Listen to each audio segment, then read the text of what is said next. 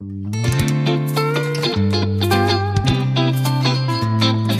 nun, zwei Mann, ein Wort.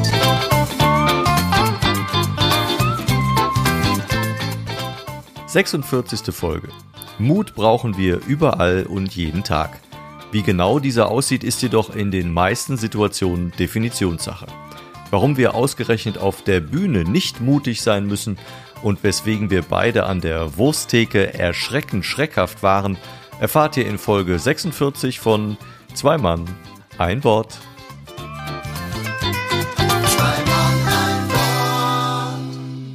Ritter Phipps als Held. Der Ritter Phipps beschloss verwegen, ein Ungeheuer zu erlegen, das gar nicht weit von seinem Schloss die Untertanen sehr verdross. Es war viel größer als ein Bär und zehnmal kräftiger als der. So stieg Herr Phipps denn auf den Wallach, verabschiedete sich überall ach und ritt dann voll des Ungestüms zum Wohnsitz dieses Ungetüms. Und da geschah's, dass kurz vorm Ziel er aus Versehen vom Pferde fiel. Bald darauf, den Kiefer ausgeklingt, kam er per Pedes heimgehinkt. Das Ross lief gleich nach diesem Fall nach Hause und stand bereits im Stall. Es herrschte Jubel angesichts des Helden, doch der sagte nichts. Schlussfolgerung. Es hat nur selten der gesprochen, der sich den Kiefer grad gebrochen.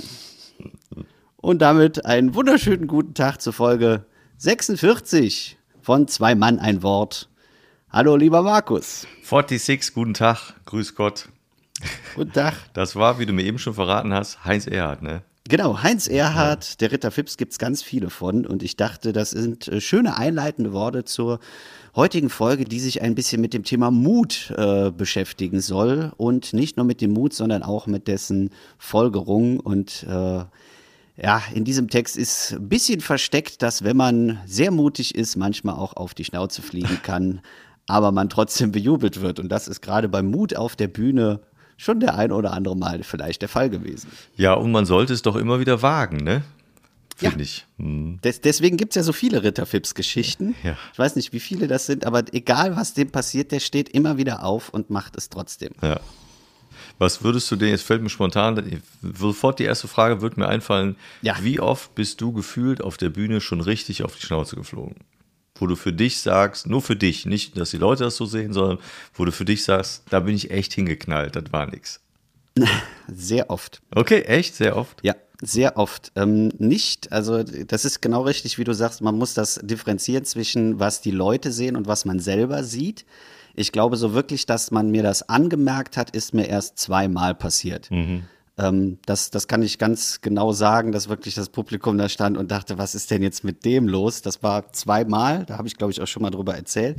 Aber das, was man so selber fühlt, als wirklich auf die Fresse fliegen oder mega unangenehm und sagt, boah, ey, nee, das ging gar nicht, das ist schon häufiger gewesen. Ähm, das waren Kleinigkeiten, wo man einfach sagt, ah, da hat der Text jetzt nicht so ganz gepasst oder das war nicht so, wie ich das wollte, bis hin zu, wo ich dachte, boah, ey, das war das Schlimmste, was mir je passiert ist. Auch immer rückblickend. Also wenn der Auftritt dann schon rum war und man zu Hause war und man sagt, boah, das ist wirklich so ein, nee, da kommst du nie wieder raus. Ne? Also was Wo- auch schon an die Existenz gegangen ist quasi. Wo, woran merkt, merkt denn der Zuschauer, weil du eben sagtest, zweimal haben es dann die Leute von mir aus gemerkt, ne, dass du äh, sagst, das war nichts. Woran merkt man das denn bei dir? Du hast es schon mal erzählt, aber ich finde trotzdem kann man nochmal. man kann noch mal ein bisschen Salz in die Wunde streuen. Ja, es ist eine Art der Verarbeitung, das ist gut für Ja, ähm, man merkt das dann oder man hat das gemerkt, dass ich wirklich äh, auf der Bühne stand und meinen Text vergessen habe. dich. Okay. Und das ist für mich das die Höchststrafe überhaupt, weil das für mich ein Komplettausfall ist. Wenn ich nicht mehr, also Text vergessen heißt jetzt nicht irgendwie zwei Worte oder dann liest man nochmal nach, sondern so ein absoluter Blackout, wo ich nicht mehr rauskomme. Das ist für mich Text vergessen. Also ich kann mich sehr gut rausreden, wenn ich irgendwie was verduselt habe, dann komme ich schnell wieder rein und sage, ah nee, so und so ist das aber oder ich setze nochmal neu an.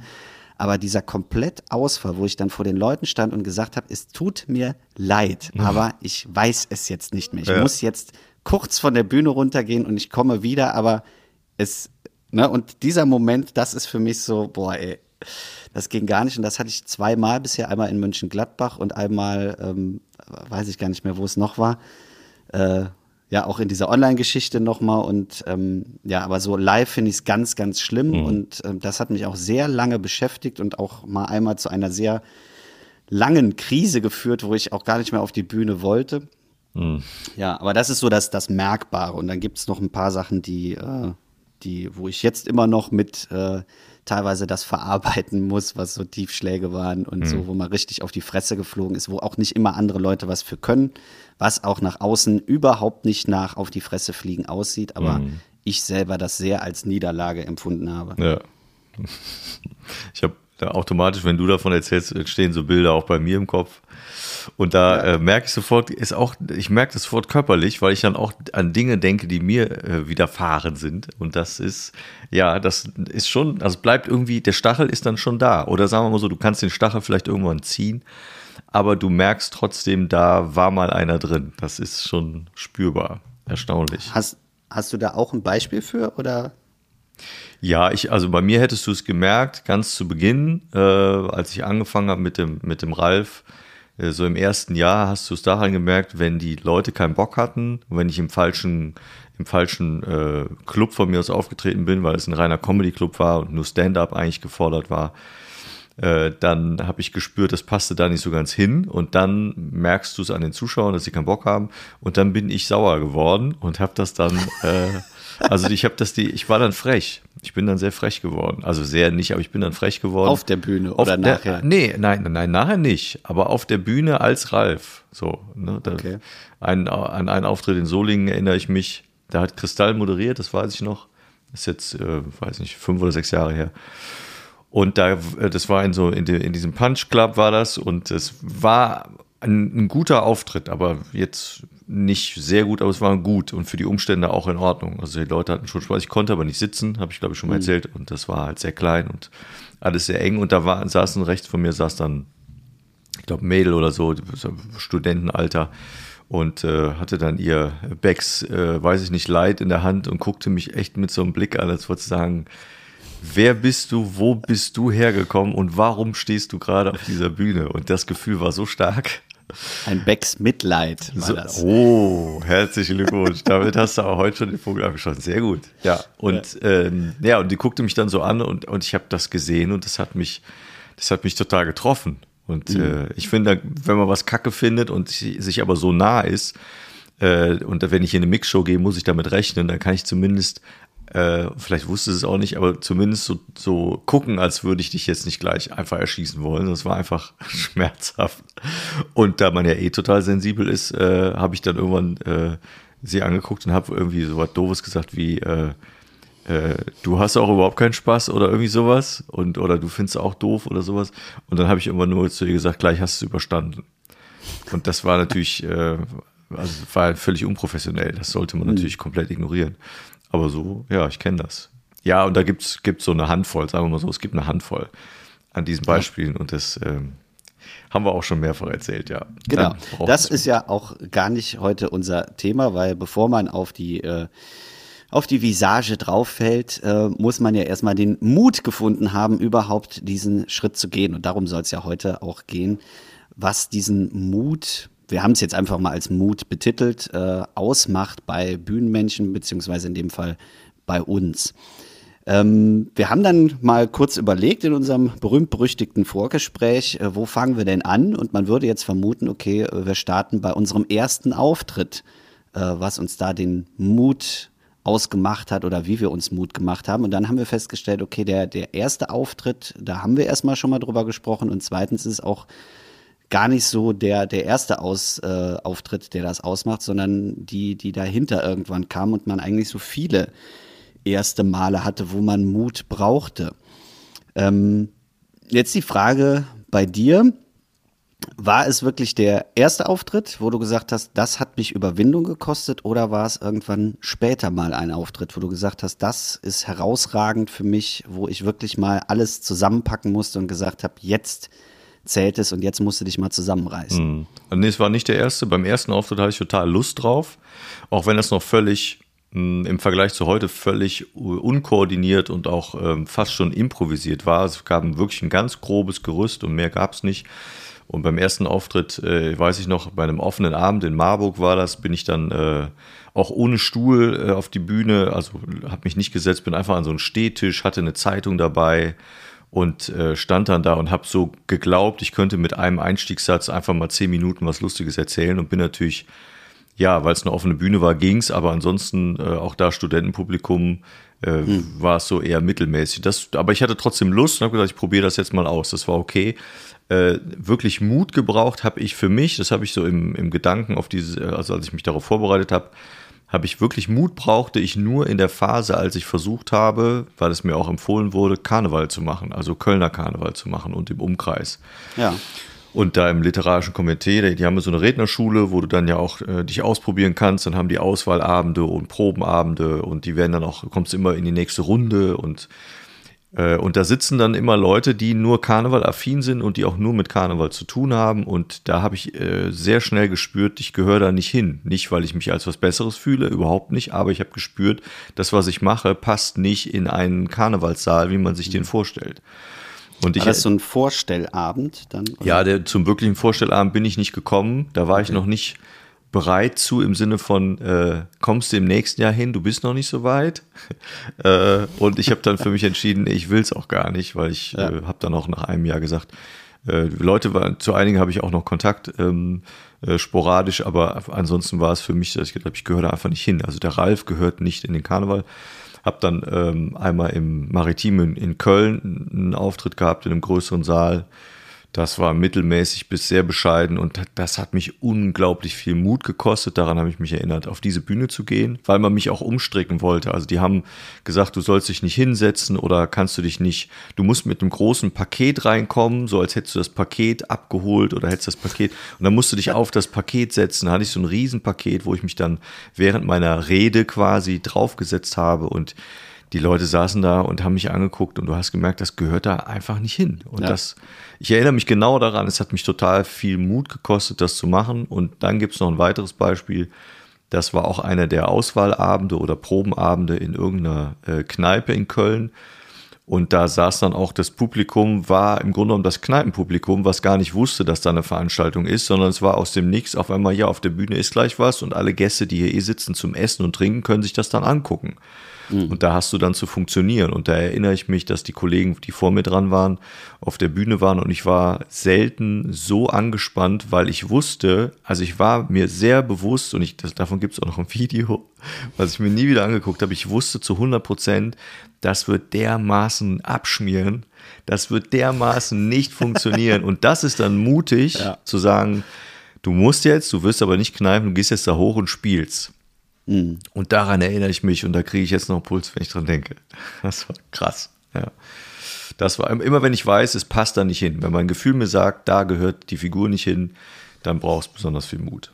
Ja. ja, das ist, das denke ich eben auch. Das ist ganz oft, wenn man so auch dem Veranstalter schon quasi angedeutet hat, äh, lass es lieber. Das äh, meiner Erfahrung oder aufgrund meiner Erfahrung kann ich dir sagen, das wird nichts. Ja.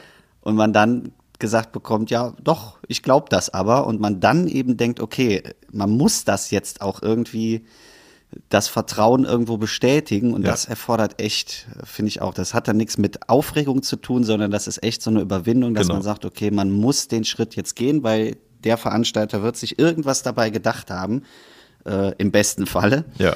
Und man muss das erfüllen. Das ja. finde ich auch und du springst im Grunde genommen und wenn, wenn du das Gefühl hast, du, du passt dahin, dann springst du in der Erwartungshaltung, sehr wahrscheinlich wird's der, wird der Fallschirm aufgehen und es wird sich gut anfühlen. Aber es mhm. gibt dann auch die Auftritte, wo du weißt, du wirst springen und du weißt schon beim Absprung, du hast gar keinen Fallschirm, du weißt, das wird wehtun. Also du bist dir sicher, du knallst ja. hin. Und das ist, aber ist das bei dir dann auch so, dass das die schlimmsten sind oder hast du auch Dinge, wo du sagst, bei, weiß ich nicht, extrem viel Zuschauer, extrem wenig oder das ist das, was noch mehr Mut für dich mhm. erfordert? Also vielleicht schiebe ich noch eins äh, vorne weg, äh, wollte ich jetzt nicht zwischengrätschen ja. bei dem Vorstellabend. Das sind so Dinger, wo ich mir denke, da, da ist bei jedem, der da hinkommt, wird das abverlangt, dass man irgendwo so über seinen seine Wohlfühlzone drüber geht. Ich weiß, dass äh, wir haben das mal mit dem, äh, mit dem Karnevalsverein gemacht, mit den blauen Funken, ähm, die ja nun mal alle gestandene Karnevalisten sind, die das teilweise 30, 50, 60 Jahre schon gemacht haben. Jede Session, immer die gleichen Abläufe. Und selbst die waren dann so, dass die mit weichen Knien da hochgegangen sind mhm. und dann gesagt bekommen haben, ja, müssen wir mal gucken, ob ihr da reinpasst. Mhm. Wo du denkst, ja, was ist denn das? Ne? Da wird so eine Situation erzeugt, wo man meint, man muss sich jetzt irgendwie brüsten oder irgendwie mit, mit erhobenen Hauptes da reingehen, damit man zeigt, was man kann. Und ich dachte so, ja, was soll denn das? Hm. Äh, weil wenn man das mal, diese Situation, diese Drucksituation, diese Verbiegsituation weglassen würde, dann wird das Ganze auch viel natürlicher äh, rüberkommen. Und man hätte das gar nicht, ne, diesen Druck auf hm. diese gestandenen Leute die ja, ja, alle sind, die da hinkommen. Ne? Da gehen ja die wenigsten als Amateure gehen da hin und sagen, hier, guck mal, ich kann was. Hm. Ja, die, die ganzen Leute, die man im Fernsehen dann sieht äh, in so Karnevalsgeschichten, die gehen ja auch fast jedes Jahr äh, auf diese Vorstellabend oder, oder haben ihren, ihren äh, Bereich, wo sie sich dann mit ihrem neuen Programm vorstellen. Und da, da spürst du, da ist definitiv immer richtig Druck, weil wenn es, wenn das da nicht funktioniert und die nicht gebucht werden oder das nicht, nicht wirklich ankommt, dann äh, löst das natürlich auch eine, eine Geschichte aus, die dann auch schwer mit der Kohle zu tun hat. Ne? Also du, ja. du, da, fallen dir auf einmal anstatt 300 Auftritte, haben die dann von mir aus nur 50. Das ist natürlich ein Unterschied, der ist ja unglaublich hoch. Mhm. Und das ist ein extremer Druck, selbst für gestandene, wie du sagst, äh, zu Recht auch gestandene Vollprofis, die wir aus dem Fernsehen kennen, wo man denkt, die müssten eigentlich nicht mehr nervös sein.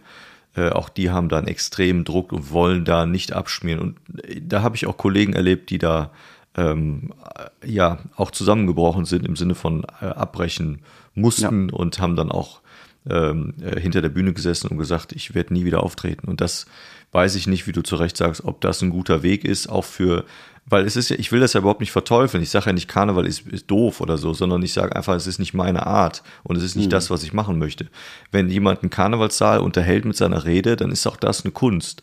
Und das muss man erstmal schaffen, das will ich gar nicht sagen. Aber wenn man für sich selbst entscheidet, das nicht zu machen, dann ist es, ist es, wie es ist. Aber ich weiß nicht, ob der Druck sein muss, weil es auch immer so ein bisschen, äh, das, ähm, es hat immer so ein bisschen die Färbung von, äh, da sitzen die ganzen Könige und Kaiser äh, im, im Namen des Karneval dann eben Literaten, die äh, auch glauben, nicht alle wahrscheinlich, aber die im Großteil auch glauben, ich habe alles gesehen, ich kann nur sagen, ob das was ist. Dann kommst du auf die Bühne und dann sagst du eine, das ist schon nichts, kannst du vergessen, wie der schon aussieht. Du kannst schon nicht hinsetzen, das sieht doch keiner. Stell dir vor, der Brings war gerade da. Die haben die ganze ja, Saal ja. und dann kommst du und setzt dich hin. Was hast du überhaupt für eine Jacke an? Wie siehst du aus? Musst du direkt mal was Lustiges. Das schmierst du ab, kannst du sagen. Im Jürze nicht, schmierst du ab. Ja, okay, hast recht, mag sein.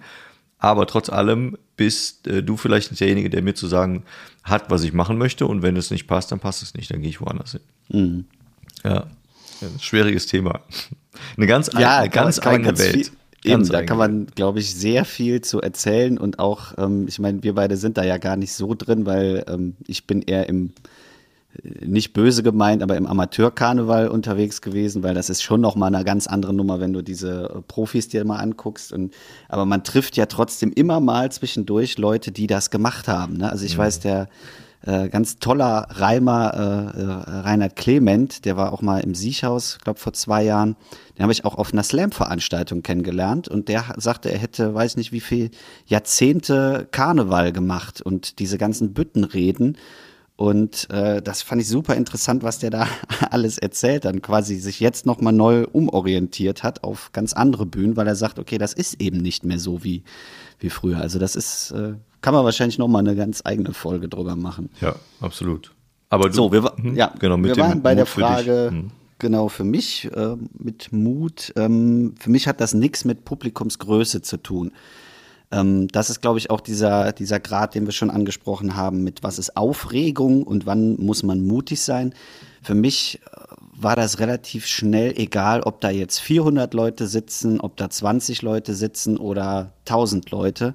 Das ist dann vielleicht in der Aufregung nochmal eine andere, aber da muss ich jetzt mich, mir nicht extra Mut machen und sagen, oh mein Gott, jetzt sind da 1000 Leute, da musst du dir jetzt eine mentale Vorbereitung holen, damit du das irgendwie schaffst. Mhm das nicht. Äh, für mich sind es eher diese Situationen, dass da, wenn ich nicht weiß, was äh, verlangt wird, mhm. äh, wenn wir, wenn manchmal gibt es ja auch diese blinden Bookings, wo dann einfach gesagt wird, hier mach das und ich habe das vielleicht irgendwo gesehen, das passt schon. Mhm.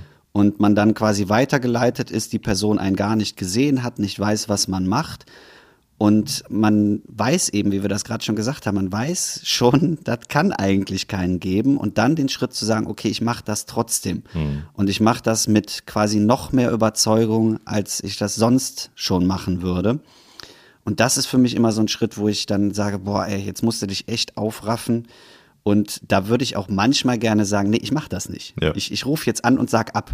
Hm. Habe ich, glaube ich, erst ein einziges Mal gemacht, weil es mir körperlich auch echt dreckig ging. Äh, ansonsten bin ich zu jedem Auftritt trotzdem gefahren. Aber dieses Gefühl, ich würde jetzt lieber absagen. Mhm. Ne? Lass dir irgendwas einfallen, warum du nicht hin kannst. Und dass man dann trotzdem sagt, nein, ich fahre dahin. Mhm. Und ich mache diesen ganzen Prozess mit und gehe dieses Risiko ein, dass es möglicherweise nicht klappt. Das verlangt schon äh, ja manchmal im Jahr sehr viel Mut, äh, wie wir es jetzt betitelt haben. Ja.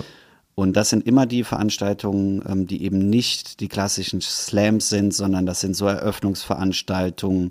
Das sind Sachen, wo die Leute vielleicht auch wollen, dass man lustig ist, obwohl man eigentlich gesagt hat, man macht nicht nur äh, Witze oder man ist gar nicht lustig. Das hatte ich zum Beispiel, ähm, dass mir ja auch oft gesagt wird, mach mal Comedy. Mhm.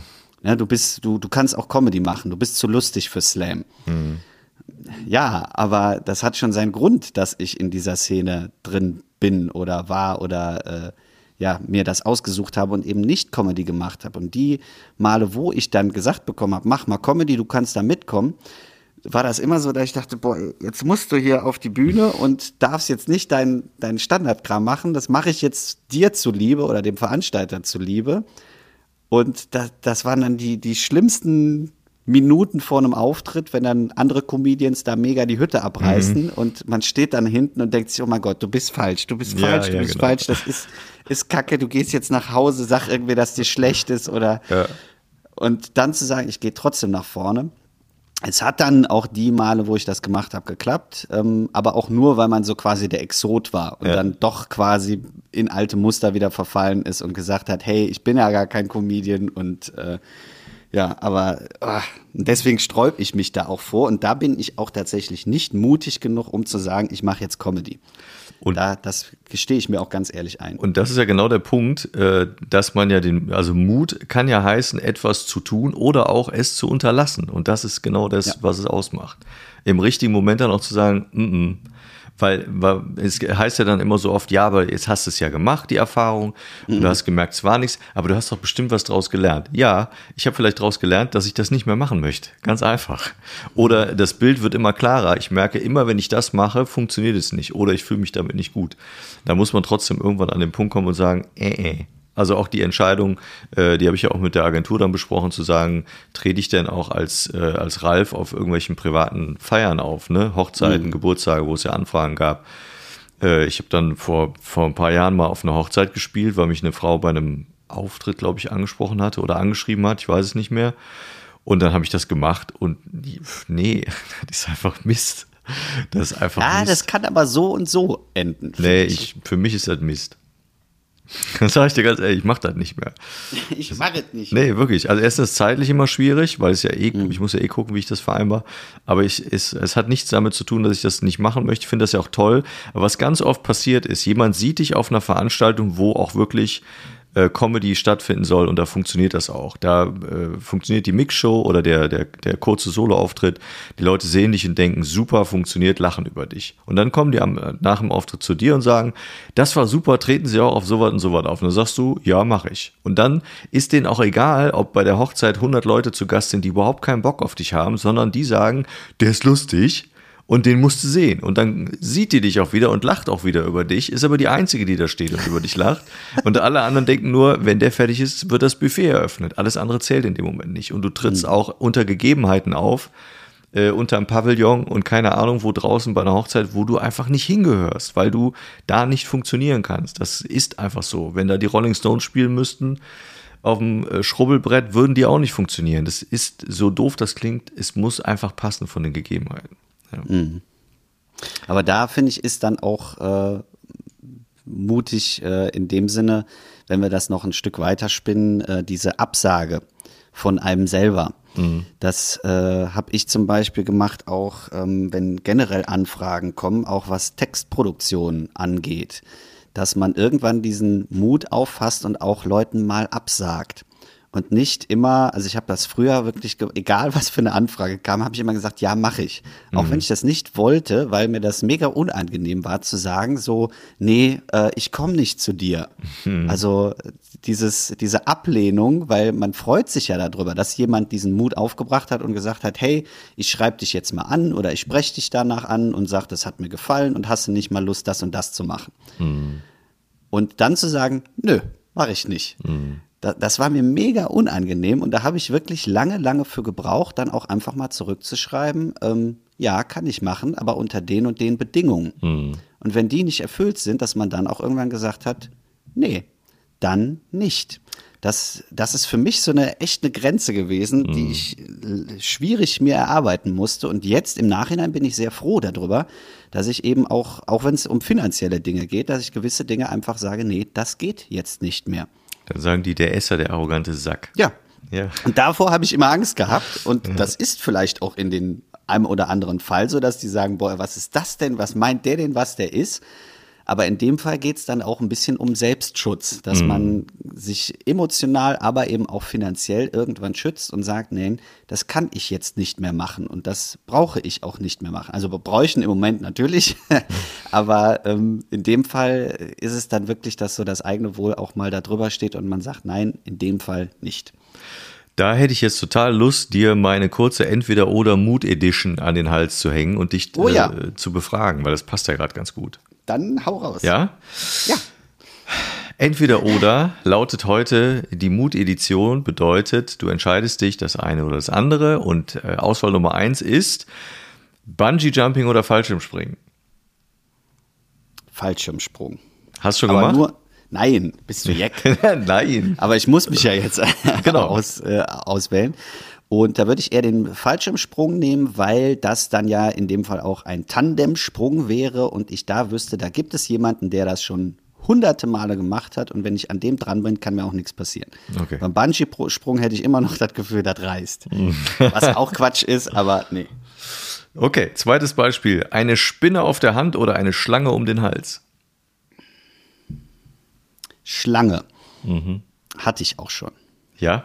Ja, haben wir in der Schule äh, ein, ein äh, im Biologieunterricht kam so ein Herr mit äh, diversen Tigerpythons Python. und der hat auch noch Pythons gesagt. Ich habe hier den Tigerpythons und da hatte so eine, eine Albino-Tigerpython. und seitdem habe ich, also ich habe Respekt vor Schlangen. Ich finde die auch hier nicht schön, aber ich habe jetzt keine Angst. Das ist bei Spinnen äh, schon anders. Gerade bei so großen Spinnen finde ich jetzt nicht so mega geil. Deswegen finde ich, die Schlangen sind schön weich, warm. Ja. Schön. Aber an so einen äh, Mensch mit den Tieren, der in der Schule war, erinnere ich mich auch. Der hatte auch so ein Äffchen noch zusätzlich dabei, das sprang dann um, so im Stuhlkreis rum, weiß ich auch noch. Und im Sommer steht der immer mit der Drehorgel in der Nee, das ist, glaube ich, ein anderer. Ja. So, nächstes. Ähm, Im Fahrstuhl eingesperrt oder defekte Rolltreppe.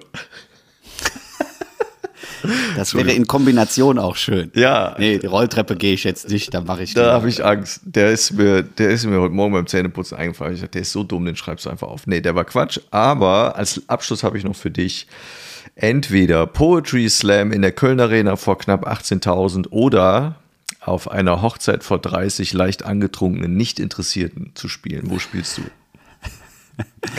Definitiv Köln Arena. Ja. Also gar keine Frage, weil in der Köln Arena und wenn da nur 100 Leute sitzen, denen es gefällt, sind es schon 100 mehr als auf der Hochzeit mit 30 Angetrunkenen. Das, stimmt. das Risiko ähm, habe ich auch schon ein paar Mal gemacht und das ist einfach dieses Höllenspiel. Äh, da, das kann mega gut funktionieren. Die Leute feiern das und freuen sich und sagen mega geil. Es kann aber auch genauso gut nach hinten losgehen und da stehen 30 Leute und sagen, hau ab, verpiss dich, was suchst du überhaupt hier? Wer bist du? Was meinst du? Alles schon da gewesen. Äh, von daher lieber dann die Köln Arena, wo man weiß, okay, das gefällt nicht allen, aber ähm, es wird sicherlich auch ein paar Leuten gut tun. Das klang jetzt so, als hättest du das in der Kölner Arena schon ein paar Mal gemacht. Nee. Ja, natürlich. So. Regelmäßig. Letztes Wochenende erst. Nach Björn Häuser. Volle Björn Hütte. Häuser und äh, als Vorband und dann Julius Esser. Volle Ab Hütte. Alles abgeräumt. Ja, Nee, aber dieses äh, Größere ist für mich schon immer so, ähm, dass erstens kommen die Leute aus irgendeinem Grund und es würde nie eine Veranstaltung geben, wo du sagst, okay, wir haben hier Brinks und äh, danach machen wir mal aus Jeck und Dollerei einen Poetry Slammer dazwischen. Das wird's nicht geben, deswegen gehe ich schon davon aus, dass das auch der, der Rahmen dann ist. aber ich glaube, es ist schon sehr beeindruckend, ne, wenn man in so einer Riesenhalle dann spielen würde. Also ich Ja. glaube, würde man mich fragen, ich glaube, ich würde es nicht machen, weil ich der Meinung bin, dass der Ralf da nicht hinpasst. Ähm, und äh, da Leute ohnehin nicht äh, in so großer Zahl kämen, um sich den anzugucken, und das passt da einfach nicht, das kannst du total vergessen, äh, würde ich es wohl nicht tun. Aber nicht, weil ich da Angst vor hätte. Also wenn da 18.000 Leute säßen, die sagen, ich kann über den Ralf lachen, ich habe Bock da drauf, klar, würde ich das sofort machen. Das, da hätte ich, hätte ich total Bock. Aber du kannst davon ausgehen, dass das nicht funktioniert, deshalb fiele das dann eher raus. Aber ich würde auch eher da, glaube ich, scheitern wollen, ähm, als vor 30 Halbinteressierten, die Nee, das würde ich nicht machen. Nee. Ich habe eine äh, Kollegin, ähm, also eine Slam-Poetin, die ich kenne. Ähm, ich habe sie dazu noch nie gefragt, aber ich sehe es regelmäßig auf ihrem Profil. Äh, die hat das bei Vincent Weiss gemacht, bei einem Konzert von dem. Oh. Ähm, also den, den ist so ein Sänger, der relativ bei Teenies, glaube ich, ganz gut ankommt und bei jüngerem Publikum. Und da hat sie auch bei einem deren, dessen Konzerte einen Text dazwischen, davor, danach gemacht, ich weiß nicht genau. Äh, Und das muss mega gut angekommen sein. Und Cool. das finde ich schon, äh, und das war ein sehr emotionaler Text, also richtig, wie wir so schön sagen, deeper Shit. ähm, das heißt, das hat auch dieses Konzert richtig äh, gesprengt und das, deswegen, das kann, glaube ich, sehr gut funktionieren. Ja. Glaubst du, dass sich äh, Mut immer lohnt oder gibt es manchmal auch äh, Situationen, wo du sagst, nee, muss nicht immer sein? Also man kann das ja auf alles beziehen, nicht nur auf die Bühne. Also wenn man jetzt mal einen Schritt zurückgeht und sagt, wir gehen mal aus unserem Bühnenmodus raus und gehen mal auf, die, Ja. auf den normalen Alltag. Äh, Ich glaube, an den wichtigen Stellen lohnt sich Mut, wenn man wirklich etwas will und wirklich äh, davon abhängig ist, dass das funktioniert und man dann sagt, diesen Schritt gehe ich jetzt, dann lohnt sich Mut und auch das Risiko einzugehen. Aber so in vielen Bereichen, mir fällt jetzt nicht direkt ein Beispiel ein, aber das habe ich schon ganz oft gesagt, ey, das hat sich jetzt überhaupt nicht gelohnt. Da habe ich alles aufgebracht und investiert und gesagt, so jetzt das, da gehst du jetzt den Schritt und dann denkst du im Nachhinein, ja, wofür war das jetzt? Also das hat keiner, keinen interessiert, das hat keiner gesehen, keiner hat gemerkt, wie viel Überwindung einen das eigentlich gekostet hat. Und ähm, ja, das glaube ich schon. Das, das machen wir mal ein kleines Beispiel, das äh, werden viele, viele kennen, das Anrufen. Also das ist, äh, klingt nach Kleinigkeiten, aber jemanden anzurufen, so ein wichtiges Telefonat und zu sagen, so, ich rufe da jetzt an. Ähm, das ist meistens so, wenn man wirklich sich viel, äh, also stark zusammenreißen muss und sagt, das nehme ich jetzt mal auf mich und dann kommt so eine blöde Antwort am anderen Ende und man denkt sich so, ja, hm, das hat sich jetzt überhaupt nicht, ne? so ein, sie hätten auch eine Mail schreiben können. Und man denkt so, ah, das war jetzt für mich aber echt wichtig, persönlich anzurufen und äh, das mache ich auch nicht immer. Und ich wollte eben nicht die Mail schreiben und dann kriegt man so patz eine davor gesetzt. Ähm, das ist jetzt ein ganz kleines Beispiel, aber das, was vielleicht am häufigsten so im Alltag ist. Okay, also ich, ich habe das noch nicht gehabt. Ich habe eher die Erfahrung gemacht, dass man, wenn man dann, also ich, wenn ich die Wahl habe zwischen Mail und persönlich, kommt es immer darauf an, worum es geht. Es gibt so gewisse Dinge, die sind schriftlich besser und auch einfacher zu formulieren. Da mache ich es auch gerne schriftlich, auch um dem anderen bei gewissen Anfragen äh, die Chance zu geben, auch darüber nachzudenken äh, und dann zu sagen, jo, geht oder geht nicht. So, das finde ich immer ganz gut. Ansonsten äh, hilft natürlich gerade die Stimme und das Telefonieren äh, viel, viel mehr an Informationen zu vermitteln und äh, rüber zu senden, als man das in, einem, in einer Mail macht. Das ist schon, deshalb bin ich ja mittlerweile auch Fan von WhatsApp-Sprachnachrichten weil es total einfach ist und weil ich Ja. finde, man kann viel schneller, selbst Ironie oder auch nicht Ironie oder Ernst, du, du hörst ja sofort, wie ist der andere drauf, hat er gerade Stress, hat er nicht Stress, was auch immer, das finde ich funktioniert einfach gut. Und deshalb, Ich finde, das merkt man bei uns beiden. Also ich merke das bei uns beiden sehr, weil du bist wirklich die Person, mit der ich äh, die meisten Sprachnachrichten hin und her schicke. Und wenn wir da mal schreiben, merke ich direkt so, ach, wie meint er das jetzt? Mhm. Oder habe ich das jetzt richtig rübergebracht? Ne? Und okay. wenn man so eine Sprachnachricht hat, ist es ja schon einfacher. Ja, ist doch beschimpfen viel schöner, finde ich. Aber was ich, ich habe ja darüber nachgedacht, so das Thema äh, Mut so im Allgemeinen. Äh, manchmal trifft man Leute oder, oder lernt auch Leute kennen und man denkt, wow, was die da machen, egal worum es geht, weiß ich nicht, ob ich mich das trauen würde. Also das fühlt sich an, es fühlt sich so weit weg an oder so unfassbar weit weg und auch nicht erreichbar, was Leute da irgendwie geschafft haben im Leben. Mhm. Und dann ähm, habe ich überlegt, ich glaube, wenn, wenn die zu Beginn äh, gewusst hätten, wo sie mal hinkommen und wo sie mal in Anführungsstrichen enden werden, hätten die vermutlich ähnlich gedacht und auch nicht erwartet, dass das so und so funktioniert oder auch passieren wird. Ich glaube, das ist so, ähm, so das Mut ist immer so, ist nicht ein großes, sondern es ist so eine kleine, immer so ein kleines Sammeln von Einzelsteinchen. Und die baust du dann aufeinander und plötzlich machst du Dinge, wo du gesagt, also ich kann für mich persönlich sagen, das, was ich heute mache, ich hätte niemals mit 16 oder 18 Jahren gedacht, dass ich das machen werde, was ich gerade tue. Ich hätte niemals gedacht, dass ich das auch ähm, dass ich vielleicht auch mich da so wohlfühle und mir das auch so viel Spaß macht äh, und nicht in dem, in dem Modus bleibe, wie man den als Teenager kennt, nee, bin ich zu schüchtern, möchte ich aber nicht machen. Und das ist ein, das ist eigentlich ein Prozess über die Jahre gewesen, wo, wo man nicht das Gefühl haben muss, ah, jetzt als junger Mensch, ah ja, ihr geht ja, weiß ich nicht, auf eine Bühne oder ihr gebt Interviews oder was auch immer, äh, das ist doch alles super. Das ist aber ein Prozess. Das ist ein jahrelanges, äh, fleißiges mhm. Sammeln von kleinen Mutsteinchen, um zu sagen, so und jetzt nach 20 Jahren auf einmal sieht das so aus wie, boah, ich könnte das nicht. Nee, ich konnte das vor 20 Jahren mit Sicherheit auch nicht oder hätte das auch nicht erwartet. Auch von jetzt auf gleich nicht. Äh, sondern da, da, das ist einfach Arbeit und das ist eine, eine Art der Kontinuität, die wichtig ist. Und da besteht Mut nicht aus einem großen Bissen, finde ich, sondern der besteht aus im Leben einfach immer wieder kleine, ähm, kleine Elemente davon zu sammeln und das gibt dann das große Ganze, wo man sagt, puh, cool, hätte ich nicht gedacht, dass sowas mal daraus entstehen kann. Mhm. War jetzt schon wieder ein super Shit. Ja, ich habe jetzt gerade echt zum ersten Mal so darüber nachgedacht, wo du das sagtest und das, äh, ja, kann ich bestätigen, dass äh, dieses was vermeintlich nach außen wirkt, so, boah, du bist aber mutig, oder eben auch dieser Satz, ja, das würde ich mich aber nie trauen, ähm, wenn ich jetzt mal so zurückdenke, ähm, ich als Kind war wirklich, ich habe zu Eva letztens noch gesagt, ich glaube, es gibt so viele Fotos, wo ich drauf heule. Mhm. Also ich habe selbst vor Fotos habe ich Angst gehabt. Also ich mhm. wollte keine Fotos machen und wenn die, die, in der Metzgerei du ne, alle Kinder eine Fleischwurst angeboten bekommen haben, ich habe die nicht gegessen, weil ich mich nicht getraut habe, ja. da nach vorne zu gehen und ja, die abzuholen. Ja. Weil ich einfach äh, als Kind extrem erstmal sehr klein war und auch immer von mega vielen Sachen Angst hatte und immer lieber wen anders vorgeschickt habe. Ja.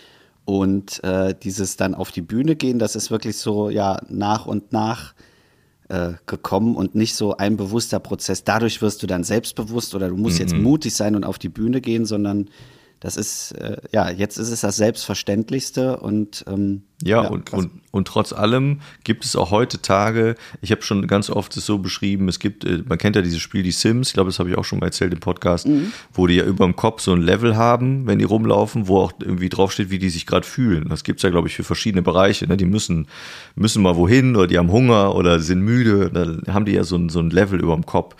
Und ich finde, es gibt auch für solche Bühnensachen und auch grundsätzlich für alles im Leben gibt so ein, so ein Level, wie bin ich gerade sehr selbstbewusst, fühle ich mich gerade gut und stark, kann ich das oder kann ich das heute nicht so leicht wie sonst. Und auch da gibt es Tage, wo ich denke, da würde ich nicht auf eine Bühne gehen wollen, da habe ich gar keine Lust. Und ich merke jetzt im Moment in dieser Lockdown-Phase und generell in der Pandemie-Phase, äh, man kriegt dann so mit, ja, da ist noch eine Anfrage hier und da könnten wir dann Auftritt sein demnächst und äh, das hört man dann und denkt, ja, ist alles easy. Aber wenn ich jetzt überlege, heute Abend wäre ein Auftritt, das ist schon wieder ein anderer Angang. Da merke ich langsam, die Zeit ist so weit ins Land, äh, wie sagt man, ins Land gestrichen. Mhm. Das ist nicht mehr so easy. Also ich glaube, da kommt man wieder schnell rein in das Ding, das glaube ich schon. Aber es ist äh, trotzdem was, wo das äh, Mutröhrchen etwas kleiner ist, wenn man das so formulieren will. Hast du irgendeine Person äh, oder vielleicht auch eine Gruppe, wo du wirklich Respekt vor deren Mut hast? Also wo du sagst, die bringen immer wieder oder der oder die bringt immer wieder eine große Portion Mut auf und wo du sagst, das, da habe ich echt, äh, da zolle ich Respekt. Oh, das ist schwer zu sagen, weil es da irgendwie viele Felder gibt und dann kommt es auch wieder darauf an, worum es geht. Ich mhm. finde, da, wo es wirklich entscheidend ist und wichtig ist, äh, habe ich wirklich Respekt äh, vor, vor den Leuten, die, die sich für was einsetzen, wo sie wissen, da kriegen sie für äh, auf den Kopf.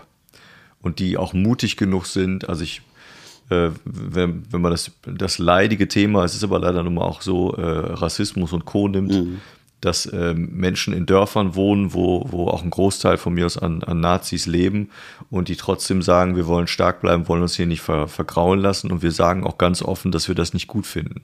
Die ja. dann auch von mir aus bedroht werden. Und es gibt ja auch äh, Leute aus der Öffentlichkeit, die ihre Meinung oft sagen und dafür auch bedroht werden oder auch im Internet beschimpft werden. Und die dann trotzdem dabei bleiben und sagen, nee, ich stehe das aber durch. Und davor habe ich echt riesen Respekt und das fühlt sich immer so leicht an und man, man hat oft das Gefühl, ja, da muss man dafür gerade stehen. Ne? Wir hatten das Thema Haltung auch schon oft bei uns. Ja. Aber wenn es wirklich drauf ankommt, wenn wirklich Leute bei dir persönlich vor deiner Haustür stehen, deine Familie bedrohen oder Freunde oder dich selbst bedrohen und sagen, sie wollen dich ermorden, umbringen, was, das ist etwas, was ich mir nicht vorstellen möchte. Und da sage ich für alle, die das durchstehen und trotzdem äh, die Eier haben, egal ob Männlein oder Weiblein, zu sagen, das ist mir aber egal, weil mir die Haltung zu wichtig ist. Ich wünsche mir, dass ich das immer haben werde, aber ich finde es trotzdem extrem beeindruckend, wenn das Leute können. Mhm. Ja. Schön. Ja, du hast mich gefragt, habe ich gesagt, antworte ja. ich. Tut mir leid. Ich hatte jetzt nichts Fröhliches. Holt der da den Hammer raus und Wenn du mich jetzt fragen würdest, was könnte ich dann noch sagen? Ja, wie ist es denn bei dir, Julius? Ich habe Respekt vor Ritter Phipps. Ja, genau. Nein, das heißt, es geht, ich, deshalb sagte ich, es kommt ja auf den Bereich an. Ja, also, eben. Ja. Aber ganz ehrlich, heutzutage Respekt zu haben vor Leuten, die auf irgendeine Bühne gehen oder die sich ins Fernsehen setzen, und da, da, da kann man eigentlich nicht von Respekt sprechen. Weil Nein, oft ist das, das einfach bescheuert. Es ist ja immer auch die eigene Sichtweise, ne? Ja. wo man selber, das ist wie jetzt, nehmen wir das Beispiel mit der Schlange oder mit der Spinne. Der eine sagt, ja, habe ich täglich mit zu tun, da muss man da keine Angst vor haben oder muss man nicht mutig sein. Und jemand, der mega Panik davor hat, sagt natürlich, boah, krass, wie kann man? Ne? Mhm. Ja. Also das ist, glaube ich, alles äh, Auslegungssache. Ich finde Fahrstuhlfahren übrigens nicht toll. ich finde ja, das gibt, gibt's viele, zum Gruseln. Ja. Echt äh, nicht Angst, aber Respekt davor haben. Ja, und wenn ich, wenn ich dann stecken geblieben bin, das ist mir zweimal passiert, dann ist das Echt? nicht schön. Mhm, das ist nicht zweimal schön. schon. Ja, zweimal. Ja. Es ist vielleicht auch deine persönliche Einstellung und dann ist das wie bei Hunden. Der Fahrstuhl riecht das und sagt so, hä, jetzt bleibe ich stecken. Und interessant ist, wenn der Fahrstuhl, aus Glas ist, macht es mir nichts. Komisch, ne? Aber wenn du dann in dem Schacht drin bist, ist das ja egal, ob der, ob der aus Glas ist oder. Ja, nee, diese Glasfahrstühle sind ja dann meistens irgendwo äh, in der Lobby, die dann den Aufzug außen hat, der dann quasi sichtbar hoch und runter fährt. Und dann kannst du dann in der Lobby äh, ja auch alles sehen. Also du fährst dann hoch und runter und siehst, hm. siehst das in Hotels, gibt es das schon mal. Und das äh, macht mir nichts. Also da habe ich immer das Gefühl, wenn der Glas, Glasaufzug jetzt stecken bliebe, wäre mir wurscht. Hm. Weil ich was sehen kann. Das ist ganz komisch. Aber im Schacht finde ich es nicht schön. Gibt es übrigens einen sehr schönen Sketch von äh, Versteckte Kamera, mhm wo die diesen Fahrstuhl quasi nachbauen und jemand dann äh, immer in den Fahrstuhl einsteigt und die den äh, nur von links nach rechts verschieben. Und er immer die Knöpfe drückt und dann fährt er, weiß ich nicht, fast eine halbe Stunde immer rauf und runter, meint er, mhm. aber letzten Endes kommt er immer an der gleichen äh, ähm, nicht Station, sondern Etage aus.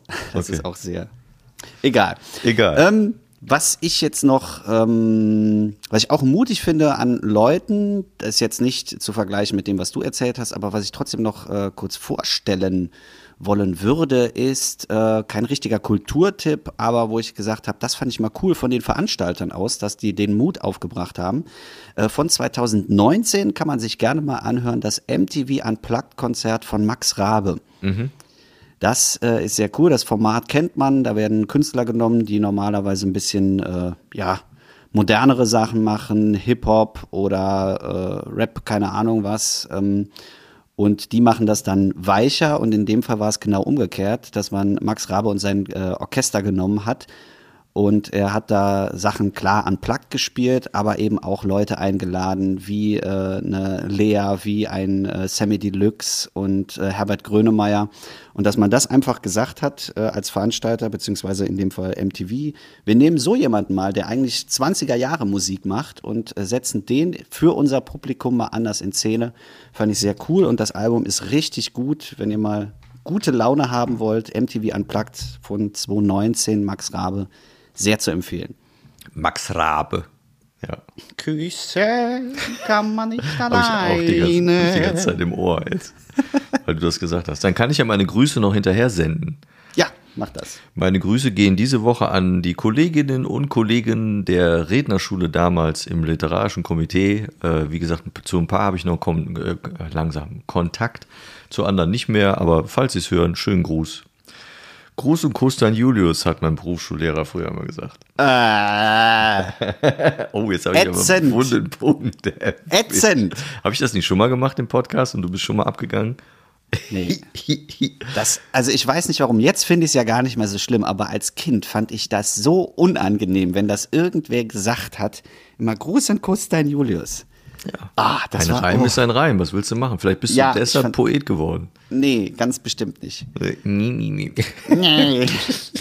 Auch so ein Grund zum Heulen gewesen.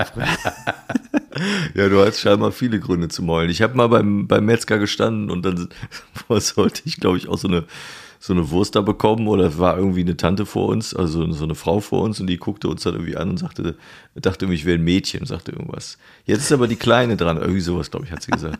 Und ich hab, fand das echt, das habe ich sehr getroffen, dass die mich als äh, Mädchen gesehen hat. Habe ich das nicht auch schon mal erzählt? Wir müssen langsam aufhören mit dem Podcast, weil kommt nichts Neues mehr. Ja, wir haben ja nur noch ein paar Folgen bis zur Jubiläumsfolge. Dann, Da machen wir zu, ne? noch gefüllt. Hm, Ja. 52, ja. Machen wir die Folge auch mal zu? Oder hast du noch irgendwas? Nö, ich habe nichts mehr. Hast nichts mehr. Ähm, was wir noch haben, ist äh, die Top-Adresse für Anregungen. Seid ruhig mal mutig und schickt uns, was ihr auch in dieser Folge vielleicht zu kritisieren habt oder noch erweitert haben wollen. Ähm, wir haben auch äh, in der nächsten Folge eine äh, neue Kategorie wieder mit dabei. Die wird noch spannend und da bin ich mal gespannt, was da für Kommentare zurückkommen. Und die Adresse, wo ihr hinschreiben könnt, lautet zmewpodcast at gmail.com, also zweimal in einem Wort abgekürzt, zmewpodcast zusammengeschrieben at gmail.com. Ja, da dürft ihr gerne hinschreiben und wir verabschieden uns jetzt in einen sehr schönen Tag, wie ich finde. Ich bin jetzt auch mutig und mache nach acht Wochen einmal das Fenster auf und traue mich wieder hinaus. Nein, kann nicht wahr. Äh, es reicht jetzt auch. So, ich sag jetzt Tschüss und bis im Sommer.